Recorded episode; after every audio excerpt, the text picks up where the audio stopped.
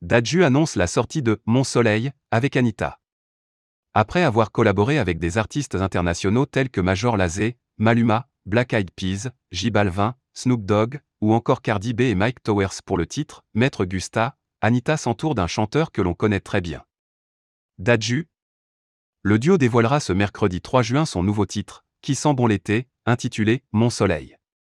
Sur les réseaux sociaux, les deux artistes ont partagé quelques secondes du morceau, accompagné du visuel officiel très coloré. Le temps est venu pour moi de chanter en français, a même commenté la chanteuse brésilienne. À travers le teaser, on entend aussi chanter l'interprète de Ma vie. Ça promet. Dadju et ses projets. Alors qu'il continue l'exploitation de la réédition de son dernier album, Poison ou Antidote Miel Book, Dadju multiplie en parallèle les collaborations.